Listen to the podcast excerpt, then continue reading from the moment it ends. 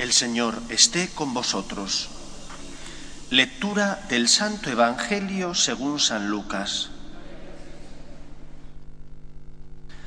En aquel tiempo, al salir Jesús de la sinagoga, entró en casa de Simón. La suegra de Simón estaba con fiebre muy alta y le pidieron que hiciera algo por ella. Él, de pie a su lado, increpó a la fiebre y se le pasó. Ella, levantándose enseguida, se puso a servirles. Al ponerse el sol, los que tenían enfermos con el mal que fuera se lo llevaban, y él, poniéndole las manos sobre cada uno, los iba curando. De muchos de ellos salían también demonios que gritaban, Tú eres el Hijo de Dios. Los increpaba y no les dejaba hablar, porque sabían que él era el Mesías. Al hacerse de día salió a un lugar solitario. La gente lo andaba buscando. Dieron con él e intentaban retenerlo para que no se les fuese. Pero él les dijo, también a los otros pueblos tengo que anunciarles el reino de Dios. Para eso me han enviado. Y predicaba en las sinagogas de Judea. Palabra del Señor. La reacción de los demonios al ser expulsados por Cristo es una relación, reacción que siempre me ha sorprendido. Alguno podría pensar, ¿por qué se sorprenden los demonios de que el Hijo del Hombre, el Mesías, tenga poder para expulsarles?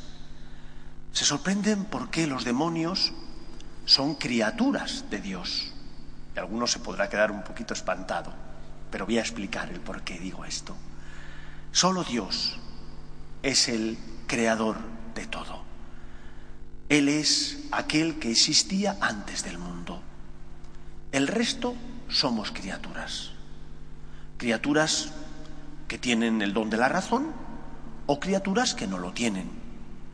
Los ángeles son criaturas de Dios, pero un grupo de ángeles se rebeló contra Dios encabezados, así nos lo dice la Escritura, por Lucifer. Los demonios como criaturas de Dios que se han rebelado contra Dios no conocen el futuro. Solo Dios es omnisciente. Solo Dios sabe lo que va a pasar. Lo sabe, pero no nos condiciona, puesto que nos ha creado con el don de la libertad. Y cada ser humano decide seguir el camino del bien o el camino del mal.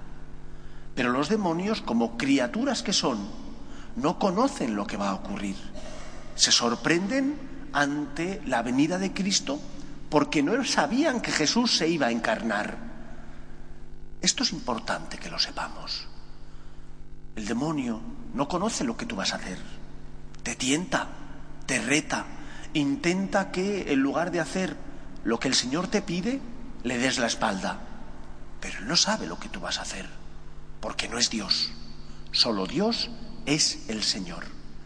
En segundo lugar, de igual manera que los demonios se sorprenden y proclaman, tú eres el Hijo de Dios, se sorprenden porque es algo inaudito el misterio del amor de Dios que se hace carne.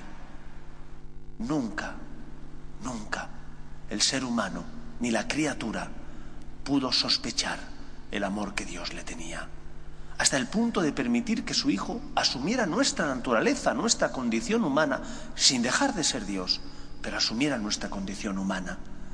Y por ello tenemos que preguntarnos, ¿y por qué yo no me sorprendo? ¿Por qué no me sorprendo ante el misterio de amor de la Eucaristía? Que el Hijo de Dios se quede encerrado bajo las apariencias del pan y del vino. ¿Por qué no me sorprendo ante el misterio de la reconciliación, el sacramento del perdón de los pecados?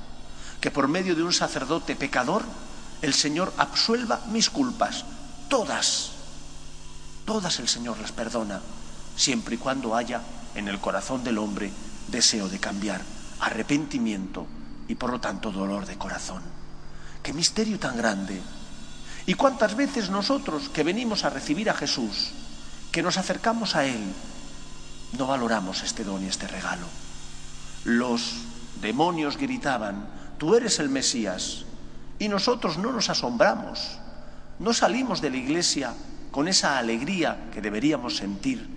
Nos hemos encontrado con Dios, somos hijos suyos, Él ha compartido con nosotros su vida divina. Pues démosle gracias a Dios y proclamemos con nuestra vida, Jesús es el Señor. Tengo problemas, dificultades, cruces, ¿quién no? Pero yo he conocido a Dios. No estoy solo, encuentro esperanza en Él. Él me sostiene, Él me ayuda. ¿Cómo no proclamar Jesús es el Señor? El Papa Benedicto XVI dice que la fe se propone, no se impone. Pero ¿cuántas veces nosotros ya no proponemos nada? Vivimos la fe de forma intimista nuestro interior para que no se note, que no nos señalen con el dedo, que no se pueda decir este es católico porque va a misa. Tenemos que proclamar esta gran verdad porque es la noticia mejor que nos ha llegado. Dios te ama, Dios te quiere.